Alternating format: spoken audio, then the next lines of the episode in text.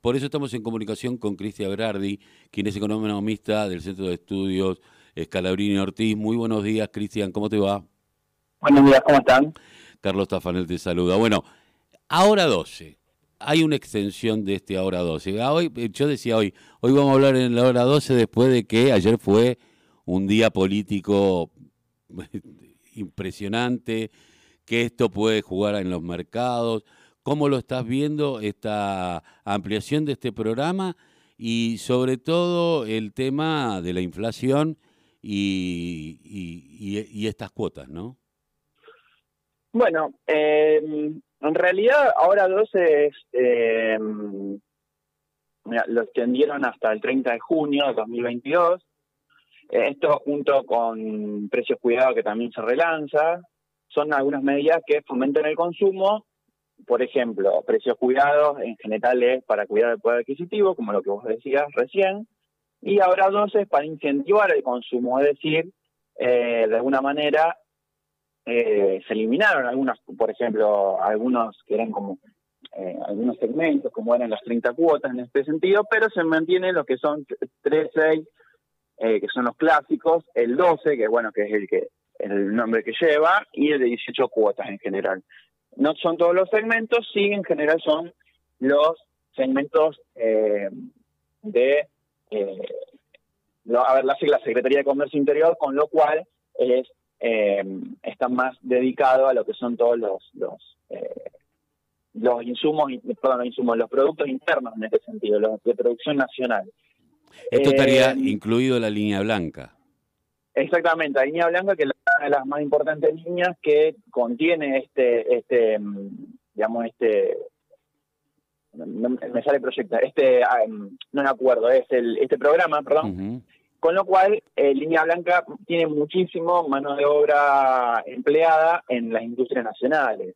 Si bien no se fabrica todo acá, hay cosas que se importan, el, el por ejemplo, eh, en la industria automotriz nosotros no fabricamos un auto completamente y ni siquiera hay países que lo fabrican íntegramente. Siempre tienen un, eh, un 3, un 10% de producción nacional y el resto en ensablamiento. Pero, de alguna manera, esto eh, genera muchísima mano de obra y te digo, la línea blanca genera mucha más mano de obra que, la, que la línea automotriz. Obviamente la línea automotriz tiene en algún sentido eh, toda una cadena conexa de, de, de, mecánica y de, industrias aledañas, pero eh, el, también lo que es la línea blanca genera muchísima mano de obra en la, en la industria nacional, que es algo así como eh, la consolidación de lo que fue en su momento eh, el proceso de sustitución de importaciones que había ocurrido décadas atrás, muchas décadas atrás.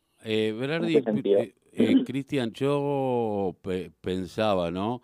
En esta discusión que se, viene, se ha venido dando desde el acuerdo con el Fondo Monetario Internacional, en donde todo bien, te dicen, es, no es, es multicausal la inflación, pero hay que dejar de emitir eh, moneda. Esto es devaluación y esto es pérdida de poder adquisitivo y lo que antes van a aumentar algunas cuestiones y lo que antes comprabas con el ahora 12, que podías comprar por una cantidad de dinero una cocina, vas a terminar comprando una NAFE.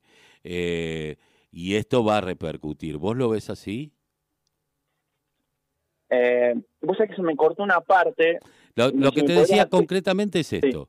Eh, sabemos que, que, la inflación es multicausal, pero el FMI dice sí, es multicausal, pero bajen el déficit primario, el tema es monetario. Siguen pensando que, que lo que genera eh, la inflación es solamente la emisión de moneda, lo cual hace que eh, la inflación se dispare, porque se va a disparar, y lo que vos hoy con ahora 12 compras una cocina, terminás comprando una NAFE dentro de seis meses. Sí. ¿Esto va a eh, pasar? Mm, a ver, vos me estás hablando de lo que está pidiendo el FMI como una, en el acuerdo, ¿no? ¿Cómo va a repercutir en el ahora 12? Claro, y cómo repercute en el ahora general es lo que vos decís. El Ahora 12 es un programa nacional, contiene cierta tasa de interés, en realidad supuestamente sin interés, pero cuando vos compras una cosa con efectivo transferencia tiene un precio y el Ahora 12 tiene otro. Está así en general eh, y de, alguna manera eh, está eh, legalizado de hecho, podríamos decirlo. obviamente, si vos la, la inflación es multicausal, tenés tipo de cambio que está anclado, tenés una parte monetaria que también en general puede tener o no, depende también la, la capacidad eh, la capacidad instalada utilizada en el país. En este caso tenemos una capacidad utilizada en el país que tiene todavía capacidad ociosa, es decir, la capacidad utilizada no llegó al 100%, bueno, en general nunca llega al 100%, pero eh, está, está acercándose a esos niveles, o tiende a acercarse porque le falta bastante todavía, con lo cual la, emisión monetaria también no en exceso, porque también tiene una restricción sobre la Carta Orgánica del Banco Central, no puedes emitir todo lo que todo lo que vos quieras, tenés un, límite que es depende del promedio de los 12 meses anteriores de recaudación, con lo cual eh, empieza a tener, obviamente, en el 2020 vos tuviste una recaudación muy mala, eh, la emisión monetaria del 2000, digamos, en realidad la de 2020 fue mala, la de 2022 fue un poco menos, la de 2021, perdón, y la de 2022 va a ser eh, un poco, podría ser un poco mayor, depende también cómo se lo empieza a tener. A ver, con el condicionante del, acuerdo del FMI, eh, vas a tener menor oferta monetaria, en realidad vas a tener menor financiación del Banco Central al Tesoro, que significa obviamente lo que decís vos, menos emisión monetaria. Eh, no no obstante, no significa que vas a tener menos inflación, porque es la visión que el FMI siempre tiene. Es una visión súper monetaria, siempre claro, exactamente tiene. Esta vez el acuerdo no lo hizo directamente bajo los pretextos de, acuerdos de reforma laboral, eh, reforma eh, previsional, reducción del gasto público mediante reducción del Estado, no te afecta la inversión pública, pero esto es en el grosso modo. Ahora, si vos tenés una restricción de emisión monetaria y Argentina eh, generalmente financia su déficit con, con emisión monetaria y te restringen esa forma de financiación, bueno, el déficit de alguna manera se va a tener que, financiar. Se financia con el mercado, están diciendo ahora, bueno, listo, se financia con el mercado. A ver, ¿va a haber saldos prestables en el mercado que puedan financiar el déficit? Y hay que ver, depende de la tasa de interés. La tasa de interés muy alta, te repercute en la producción. Si la tasa de interés es más o menos acorde, tal vez los saldos prestables para financiar al tesoro no existan. Y entonces no te va a quedar otra directamente que reducir eh, el déficit mediante todo esto que el Fondo Monetario no te pidió directamente.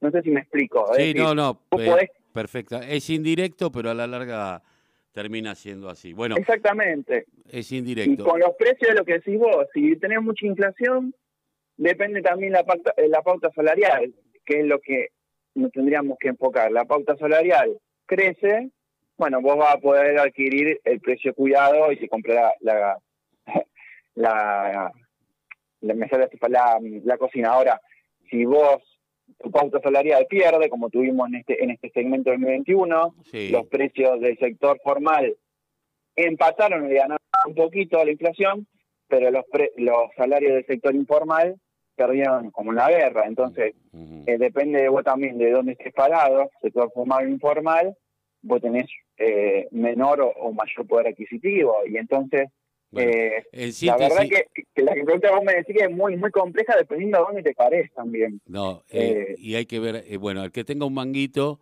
y pueda hacerlo desde el sector formal, que compre ahora porque más tarde va a comprar otra cosa. Esa sería la, el, planteo. si tenés un mango y necesitas comprarte la cocina, la ahora, no te la compré dentro de dos meses.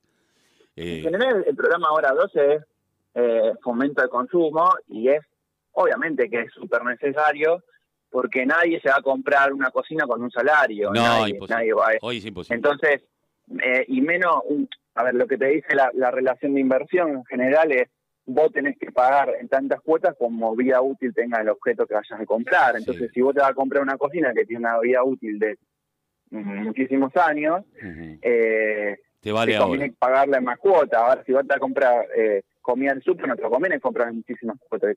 Siempre te conviene pagarla en una. Entonces, si el banco no te da estos elementos necesarios y el Estado te lo está proporcionando vía la hora 12, bueno, bienvenido sea y es uno de los de los de los eh, de los programas que se necesita y que nosotros siempre decíamos que tiene que estar.